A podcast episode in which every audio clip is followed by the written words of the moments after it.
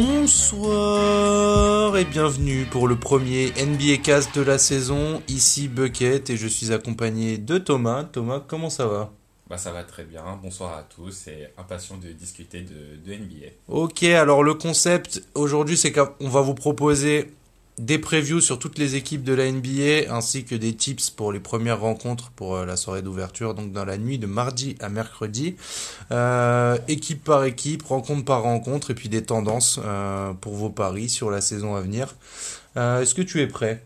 Bah oui. On va pouvoir commencer tout de suite. La première affiche, ce sera à 2h du matin, qui va opposer Toronto à New Orleans. pour faire le point sur Toronto, donc qui a été sacré champion NBA cet été face aux Warriors, qui a perdu Kawhi Leonard, mais qui va compter sur Pascal Siakam au niveau du scoring tout au long de l'année, qui va être le franchise player affirmé de l'équipe. Pas beaucoup de mouvements, il y a quelques jeunes joueurs défensifs qui sont arrivés, Hollis Jefferson, Stanley Johnson. Bon, il y a une base euh, qui est assez solide puisque c'est celle qui a pris le titre, il y a Kawhi en moins. Pour moi, c'est une équipe qui va retrouver les playoffs sans non plus briller ou dominer à l'Est et euh, qui va afficher plutôt une tournure défensive tout au long de l'année. Bah ouais, c'est ouais, c'est plutôt ça. Il euh, y a Sakan qui a aussi à signer pour, euh, pour pas mal d'argent, il a pris le max, donc euh, voir ce que, ce que Toronto peut donner cette année. Pour parler de, de New Orleans, c'est un effectif qui est totalement chamboulé avec le trade d'Anthony Davis. Avec ce trade, ils ont réussi à récupérer trois quarts des jeux des Lakers avec Lonzo Ball, Brandon Ingram, mais aussi George Hart. Et des pics dans le trade, c'est plutôt une bonne affaire. Donc c'est un groupe jeune qui va être sympathique à voir jouer. En plus, tu ajoutes euh, le, numéro 1 de draft, euh, Zion Williamson, qui intrigue beaucoup, et des vétérans comme JJ euh, Reddick et Derek Favors. Donc c'est un bon mélange entre jeunesse et expérience, et ça promet du spectacle à défaut de ramener beaucoup de victoires pour aller en playoff. Ok, donc on voit plus Toronto gagner sur ce match-là. tout au long de l'année, Toronto sera une équipe intéressante à miser dessus sur des underscores. Euh, dans le sens où ils vont être assez défensifs. Et notre type sur cette rencontre-là, ce sera Siakam à plus de 3 passes D qui est coté à 2,20. Exactement. On passe tout de suite à un gros choc, un derby entre les Clippers euh, et les Lakers. Je te laisse nous parler un petit peu des, Clippers. Les Clippers, c'est euh, le favori de, de, tous les bookmakers. Ils sont parmi les grands gagnants de l'intersaison. Il n'y a, a, pas de perte notable, donc on garde aussi l'ossature qui a surpris par son collectif avec Harrell, Williams et Beverley. Mais on a surtout l'arrivée de Kawhi Leonard, qui est MVP des finales et qui sort d'une base de playoff magistrale, et euh, Paul George, qui sort tout simplement de sa meilleure saison statistique.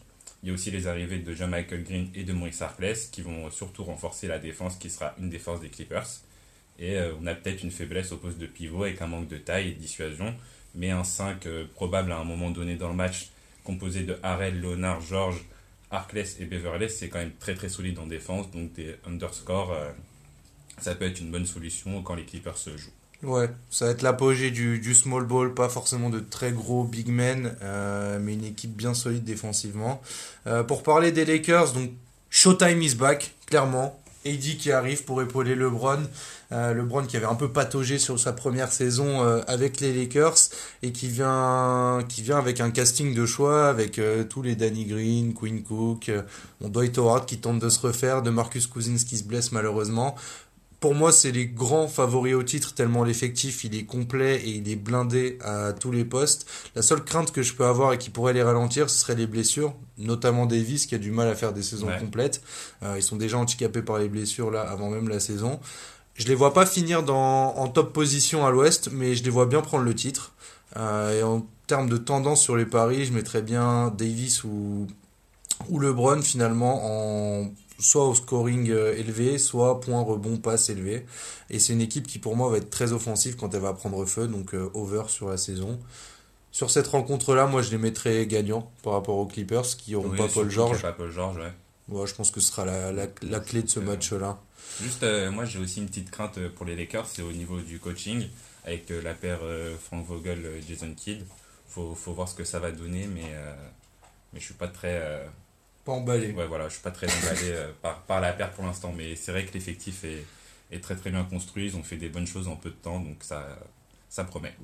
Et donc sur la journée suivante de la NBA, euh, ce sera une rencontre de la conférence Est, Indiana contre Détroit. Euh, je te laisse commencer avec Indiana. Indiana, bah, c'est toujours l'équipe qui est un peu sous-côté, j'ai l'impression, mais qui joue souvent en fait le rôle de, de trouble-fête ou de poil à gratter dans la conférence Est. Cette année, tu as les arrivées de TJ Warren, Jeremy Lamb, et TJ, euh, McConnell, et surtout aussi celle de Michael Brogdon qui, qui vont faire plus que pallier le départ de Bogdanovic à Utah. Ce sont des joueurs qui vont parfaitement s'incruster dans le collectif et le système de jeu des Pacers. Il y a une petite faiblesse à l'intérieur parce qu'il n'y a pas forcément de pivot de métier à part Max Turner, mais Indiana reste un très gros contender à l'Est. Et puis Oladipo qui va sans doute revenir revanchard et qui avait déjà montré de belles choses avec les Pacers. Pour faire le point sur Détroit, euh, pour moi c'est une franchise qui était en manque d'inspiration au niveau du jeu jusqu'à l'arrivée de Griffin. Mhm. Euh, là qui va chercher un petit bonus d'inspiration en ramenant Derrick Rose qui avait fait une bonne saison Euh, euh, Minnesota, ouais, il a côté- fait de bonnes choses. côté On se Minnesota. rappelle notamment des 50 points. euh. Oui, qu'ils a bien, qu'ils a bien lifté finalement. C'est une équipe qui, connaît ses bases maintenant, qui est quand même assez bien coachée finalement, qui va pas tout casser à l'est, mais qui devrait se battre pour la huitième ou la septième place. Euh, après, sur le long terme, c'est euh, quid de, de Reggie Jackson et Drummond finalement? Est-ce que c'est des mecs qui sont pertinents finalement dans le basket d'aujourd'hui? Est-ce que cette paire-là, ça peut marcher? Bon, Drummond, il prendra toujours ses points. Reggie Jackson, C'est j'ai rebond aussi. Et ses points et ses rebonds, effectivement, je voulais dire rebond en plus. Et Reggie Jackson, voilà, pour moi, c'est un peu plus une énigme. En tout cas, ce qui est sûr, effectivement, c'est que Drummond va prendre ses rebonds et que ça, c'est un pari qui est plutôt sûr et que Griffin Clairement. va bien gérer euh, l'organisation du jeu euh, et pourra être retrouvé souvent à la passe. Néanmoins, je pense que sur ce match, on vise plutôt une victoire d'Indiana Indiana, oui. Clairement. Bon, on est d'accord. Rencontre suivante entre Orlando et Cleveland pour rester sur la conférence Est. Et on va parler un petit peu d'Orlando. Orlando, pas finalement beaucoup de mouvements, à part l'arrivée d'Alfaro Camino, mais bon, qui est quand même utile euh, pour cette équipe, qui pour moi a un jeu collectif et une défense assez solide avec pas mal de gros gabarits à l'intérieur. Je pense que c'est leur Mhm. force, euh, c'est leur force aujourd'hui. Le scoring est plutôt bien réparti. Il y a souvent que Vuc- Vucevic qui survole un petit peu euh, les débats. C'est un peu la même histoire que Détroit, comme il n'y a pas forcément beaucoup de changements, est-ce qu'ils pourront espérer mieux qu'une place de 8e ou 7e à l'Est? Je n'en suis pas sûr. Pour Cleveland, euh, bah, c'est un peu difficile depuis que LeBron il est parti. On tente de se reconstruire avec des tours de draft. En tout cas, la saison est le premier d'être difficile. On espère surtout la progression des jeunes comme Sexton et Haussmann. On compte aussi sur une bonne saison euh, de Darius Garland pour glaner quelques victoires.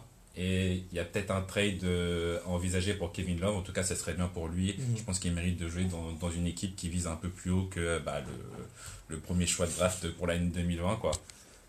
Sur ce match, euh, Orlando devrait s'imposer euh, assez logiquement finalement et, et Vucevic au scoring, pourquoi pas. Passons à Charlotte contre Chicago. Euh, et parlons un peu des Hornets qui ont vécu un été assez compliqué. Charlotte, c'est probablement l'une des équipes les plus faibles que, que j'ai pu voir sur le papier depuis que je suis la NBA. Donc je suis très inquiet pour eux. T'étais déjà pas très bon avec Kemba, mais maintenant en plus juste la perte de Jeremy Lamb qui est parti à Indiana. Il y a Terry Rosier finalement qui vient remplacer Kemba. Ça va être intéressant de voir s'il va pouvoir justifier le contrat qu'il vient de signer. En tout cas, moi pour cette franchise, je vois beaucoup de matchs perdus et pourquoi pas même un record de nullité. D'accord, oui, c'est vrai que on voit difficilement beaucoup mieux euh, pour cette équipe-là. Pour faire le point sur Chicago, euh, qui a un avenir un peu plus radieux que celui finalement euh, de Charlotte. Chicago s'est construit autour de bases assez jeunes. Euh, on a drafté euh, Kobe White pour prendre la même. Déjà Mark Cannon qui a montré de très belles choses à l'intérieur. Zach Lavine qui est un scoreur affirmé. Euh, Wendell Carter qui est prometteur à l'intérieur. Voilà, c'est un noyau qui est jeune et qui pour l'instant est efficace. À mon avis, on fait une meilleure saison que l'an passé. Euh, pourquoi pas essayer d'accrocher une place en playoff, même si ça me semble un petit peu compliqué.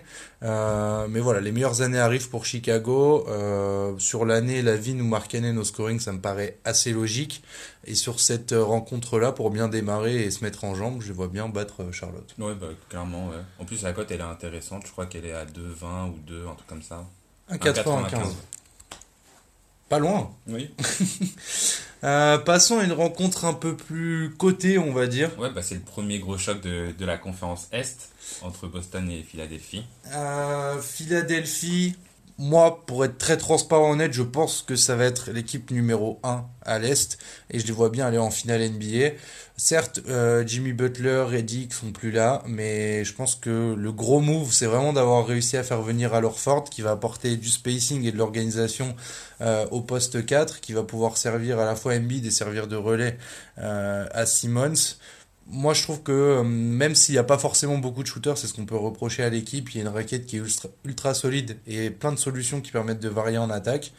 Voilà, Harris, euh, ils ont renouvelé sa confiance, ils ont donné un gros contrat. Donc ouais, ils ont choisi lui plutôt que Butler. Donc... Voilà, à lui maintenant de, montrer qu'il peut assumer ça. Step up, ouais, un peu. Et Embiid, à mon avis, va partir sur, euh, va vraiment être franchise player. Il va. Saison MVP pour Embiid. Ouais, voilà, c'est exactement, c'est exactement ce que j'allais dire à Boston, on tourne la page Kyrie Irving euh, parti à Brooklyn, donc je pense pour le plus grand bien de tous les fans, même si pour moi c'est pas le seul responsable des mauvais résultats de la franchise euh, de l'année dernière. Il y a aussi les départs de Terry Rosier, Darren Baines et surtout Dal Orford, donc ça c'est vraiment euh, une absence qui va s'avérer très handicapante. Du côté des arrivées, il y a celle de Kemba Walker, Dennis Canter et aussi le petit Frenchie Vincent Poirier. Et on a les rookies Romeo Langford, Grant Williams et Carson Edwards. Je pense que ces trois-là, ils vont aussi beaucoup apporter dans le collectif. Et Taco Fall Dans le collectif des, Celtics, c'est vrai que Taco, Taco Fall aussi.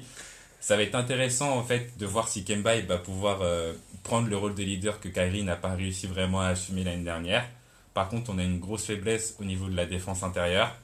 Euh, mais au niveau des extérieurs, ça reste quand même très très fort. Et je pense que Gordon Hayward, ça va être un peu le facteur X euh, de hmm. l'équipe. Ouais. Moi, je vois plus Jalen Brown s'affirmer cette année. Et, comme euh, je, pense que l'effectif va pas rester comme ça tout au long de l'année. Je pense qu'il va y bah, avoir. Pour moi, Jalen Brown, en fait, je vais pas dire en tant que facteur X parce que c'est logique. En ce qui me concerne, c'est le meilleur joueur de la franchise, je trouve.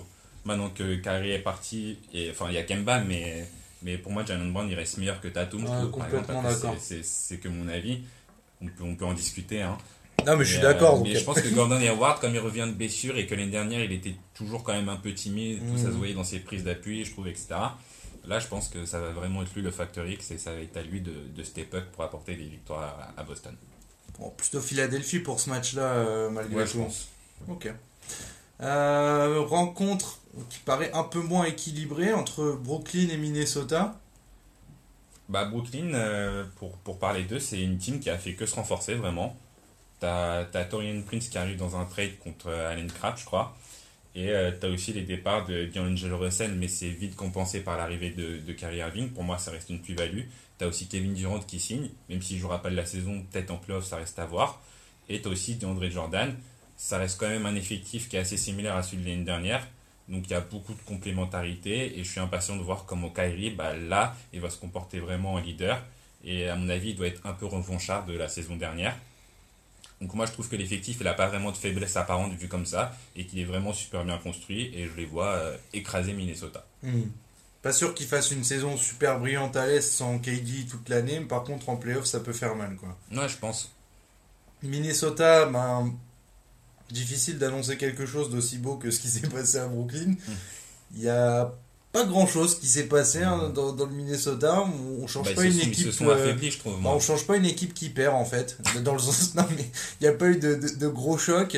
Euh, alors peut-être qu'il y aura un espoir qui viendra de, de Culver qui a été drafté. Maintenant la question qu'on se pose c'est est-ce que Towns saura-t-il, euh, est-ce que Towns saura élever son niveau de jeu, surtout défensivement pour apporter des victoires à une franchise qui en, qui en a bien besoin à l'Ouest pour prétendre à quelque chose, bah, une équipe qui était constituée de quand même gros joueurs euh, euh, jusqu'à pas très longtemps.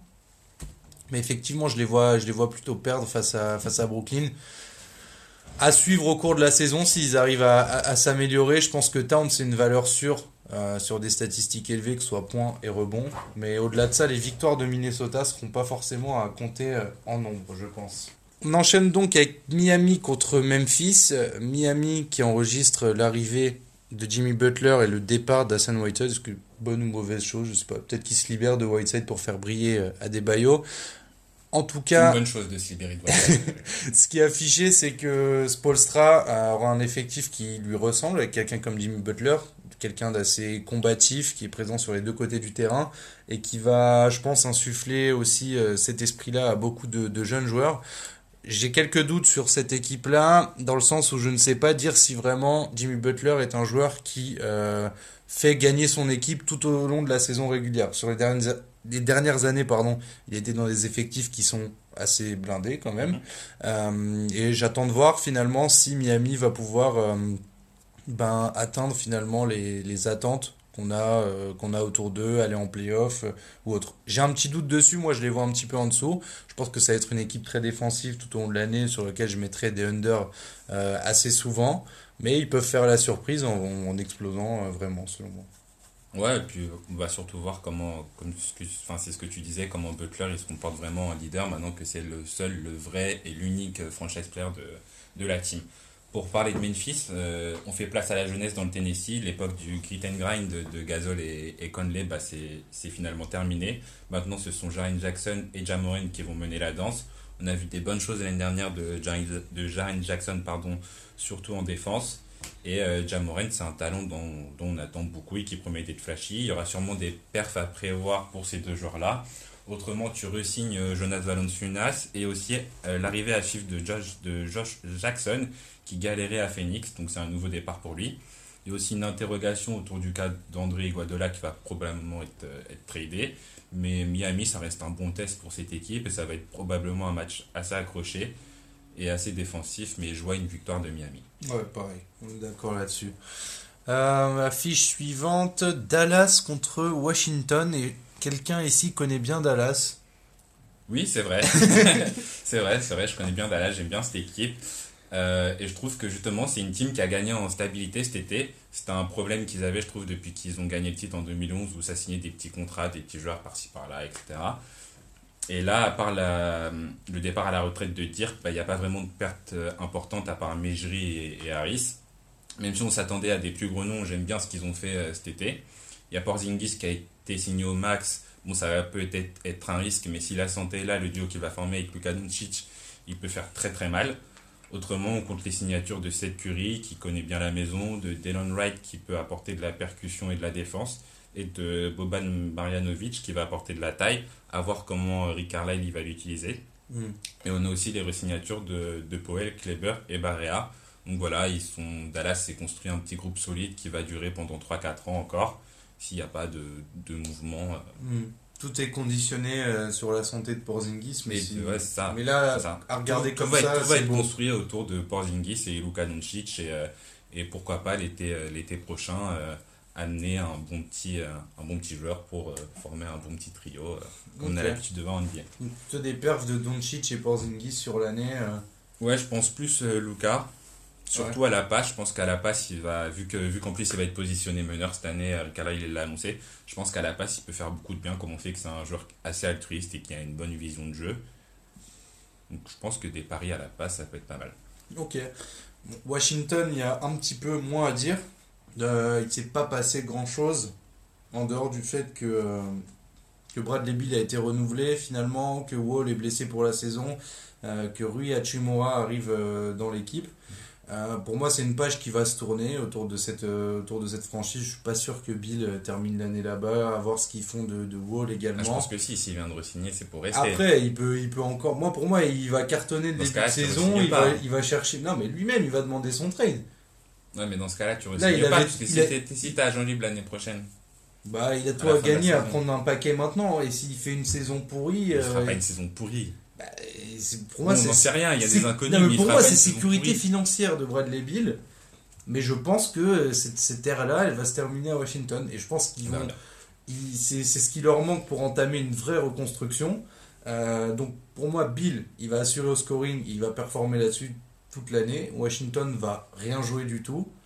Et je pense qu'on n'est pas à l'abri d'un trade euh, pour récupérer des tours de draft ou autre. Et, et après, euh, et voilà vraiment euh, tourner la page. Mais c'est bah, un parti pris, je suis conscient. on verra bien ce qui va se passer de toute façon et on aura peut-être l'occasion d'en reparler dans, Exactement, dans, un prochain épisode.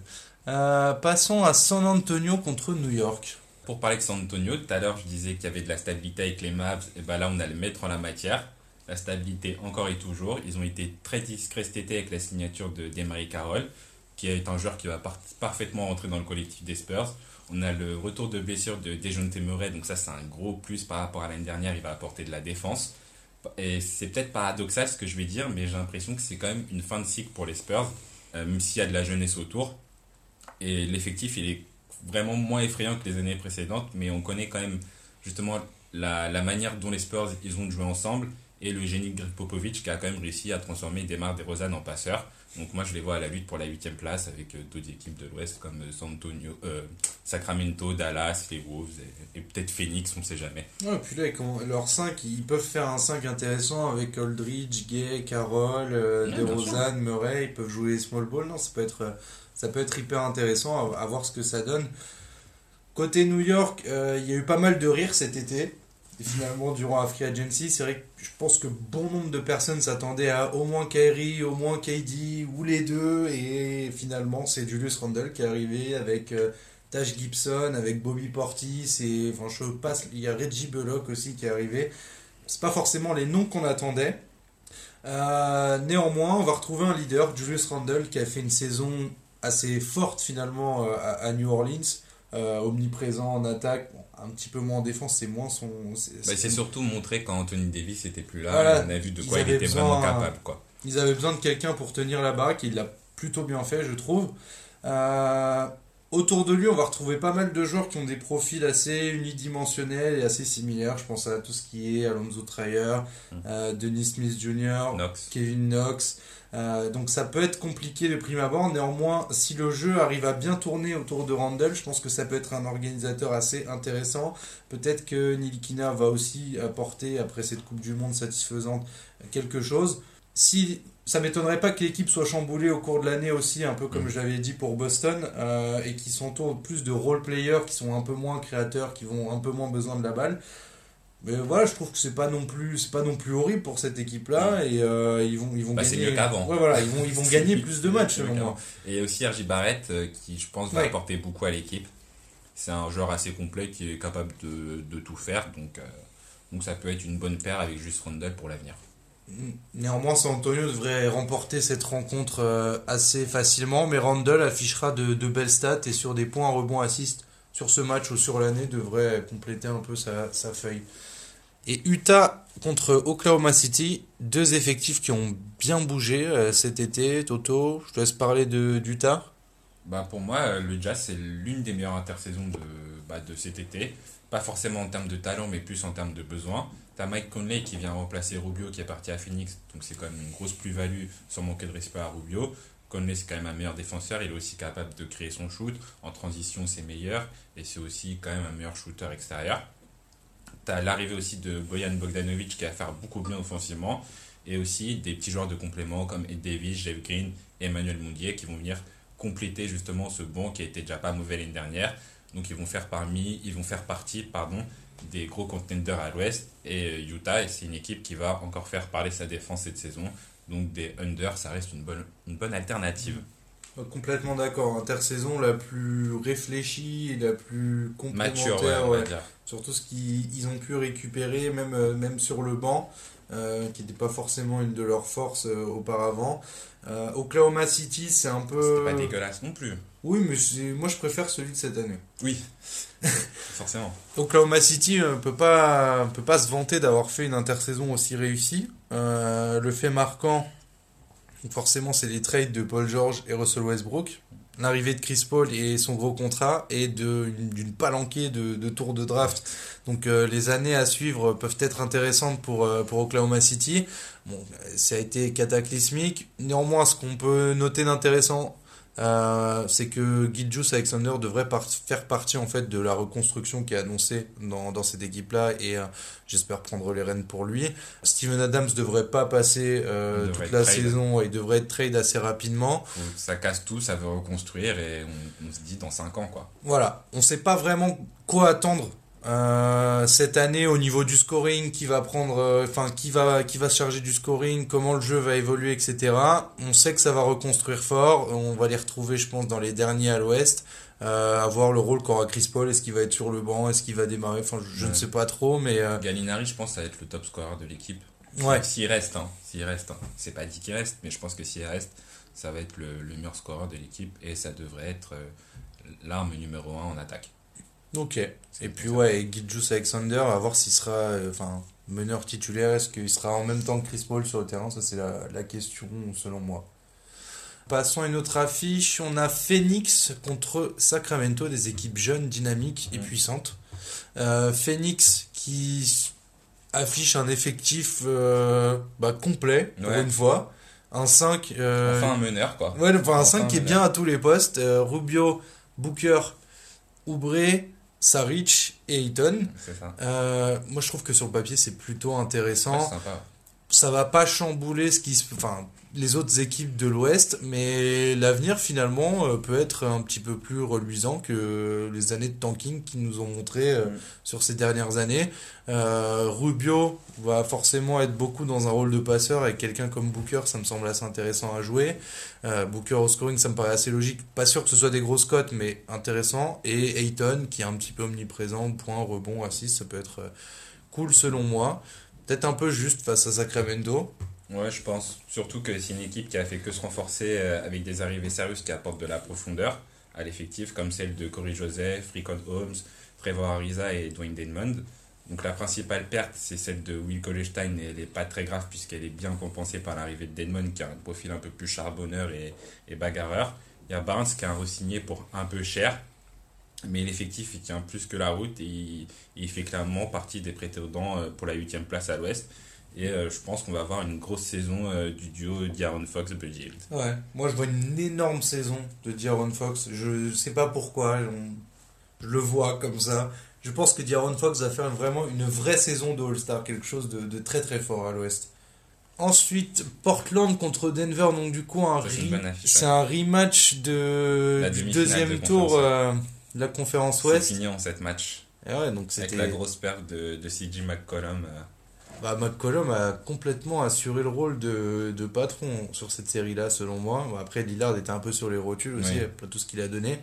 Côté Portland, on garde les mêmes. On a juste viré Turner et Aminou et Curry. Euh, qui sont pas non plus, enfin, c'est pas la dissolution du, du court légendaire qu'ils ont. Euh, mais ils sont allés chercher un peu d'agressivité avec Hassan Whiteside et un peu de créativité, je pense, avec Bazemore dans le trade euh, pour Evan Turner. C'est une équipe qui connaît bien l'Ouest, même si l'Ouest a beaucoup changé. Euh, c'est une équipe qui, selon moi, en saison régulière, devrait performer assez régulièrement. Ils ont complété euh, des postes où il manquait parfois un petit peu de dureté ou d'inspiration au scoring. Honnêtement, pendant les playoffs, je ne les vois pas faire grand-chose. Mais je pense qu'ils peuvent affirmer une place entre 2 et 4 4e à l'Ouest. Euh, bon, Lillard, moi, je vois ça haut. Après, Lillard, je pense qu'il veut faire la, saison de sa vie. Cette équipe-là et ce joueur-là ont toujours envie de prouver, donc je me dis pourquoi pas. Moi, je les vois un peu haut et je trouve que c'était pas assez. Ils se sont pas assez renforcés euh, par, rapport aux, autres écuries de, de l'Ouest. Et c'est aussi le cas de Denver. Il n'y a pas grand chose à dire sur leur été. Ils sont, ils sont restés très calmes. Il y a juste l'arrivée de Jeremy Grant dans un trade et de l'intrigant Bol Bol euh, à la draft. Mhm. Il y a Michael Porter qui va enfin, Michael Porter Junior, qui va, c'est important de préciser, je pense, qui va enfin fouler les parquets et on est impatient de voir ce que ça peut donner parce qu'il a un potentiel très intéressant. L'année dernière, le problème de Denver, ça a été les blessures. On espère que cette année, il va y avoir euh, du, du, mieux à ce niveau-là. Et comme je disais de Portland, il n'y a pas assez de renfort euh, par rapport aux autres écuries, mais ça reste quand même un sérieux contender à l'ouest parce que ça joue bien, c'est collectif, tu as un groupe qui est super homogène et, euh, et surtout tu Jokic.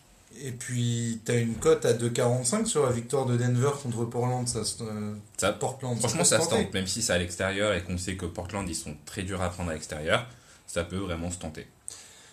Passons, passons, passons. Euh, dans les équipes qui manquent, il y a Houston contre Milwaukee. Ça. Euh, Houston qui a fait le pari de tenter une association Russell Westbrook, James Harden. Mhm. Alors je sais que ça peut être vu d'un mauvais oeil parce qu'on se dit oh, c'est deux personnes qui ont beaucoup besoin de la balle, etc. etc.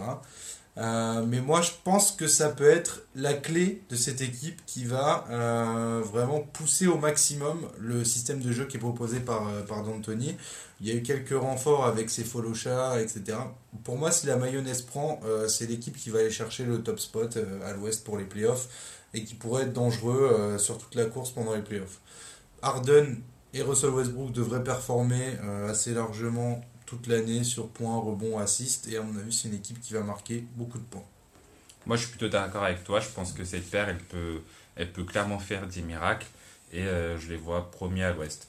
Milwaukee, ils ont quand même aussi gardé la même ossature. Tu as juste la, la perte de Malcolm Brogdon qui est, qui est très importante quand même je pense et qui est juste remplacé par Wes Matthews donc je trouve ça assez léger.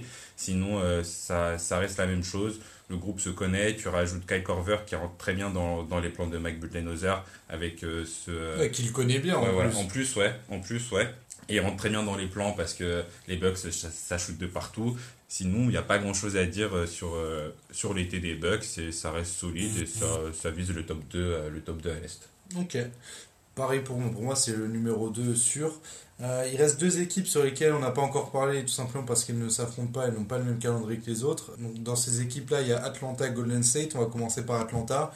Donc c'est une reconstruction qui est en cours et qui est en bonne voie finalement aujourd'hui pour, euh, pour cette franchise-là, avec deux pics top 10 qui sont DeAndre Hunter et Cam Reddish, des rookies à fort potentiel comme on l'a vu. Il y avait déjà un rythme de jeu et un style de jeu euh, qui était montré par Lloyd Pierce, Trey Young, Kevin Hurter, etc., qui était intéressant. C'est une équipe qui peut, qui peut finalement faire la surprise à l'Est et pourquoi pas aller gratter une place en, en playoff avec des renforts, Jabari Parker, etc. Euh, et une équipe qui va marquer beaucoup de points parce que son attaque est très rythmée finalement. Ça va très vite et il y a beaucoup de tirs à 3. Euh, bah voilà ce que je peux dire sur, sur les Hawks cette saison. Par rapport aux Warriors, je pense que il va vraiment pas falloir les sous-estimer. De toute façon, il faut jamais sous-estimer un champion. Il faut pas oublier que ça fait 4 ans de suite qu'ils vont en finale. Même si tu as la perte de Kevin Durant et celle de, et celle de Thompson sur blessure pour une bonne partie de la saison, tu as D'Angelo Russell qui arrive pour former les Splash Brothers 3.0, on va dire. Et il devrait bien se fondre dans, dans, ce collectif et prendre pas mal de plaisir à tirer à gogo. T'as Willy Collinstein qui arrive aussi, avec, on l'espère, plus d'envie euh, que ce qu'il a montré à Sacramento. Et aussi Alec Burke et Marcus Chris pour renforcer le banc qui reste tout de même assez faible cette année. Euh, donc, euh, donc voilà, les, les, Warriors, franchement, moi je pense que ça vise le top 5 à l'ouest avec une saison genre MVP pour, pour Curry. Ouais, tout pareil. On est bien d'accord. On a fait le point sur toutes les équipes les premières rencontres, pas mal de tips. Euh, bah écoutez, il ne nous reste plus qu'à se dire à, bientôt pour des flash tips ou NBA cast ou autre contenu dédié à ce magnifique sport qu'est le basketball et à cette magnifique ligue qu'est la NBA. Euh, n'hésitez pas à nous retrouver sur Twitter, euh, les saltips ou euh, alors moi c'est sy-du-bas bucket et Thomas. Moi c'est Thierry du 8, Thomas BVL. Voilà. À bientôt.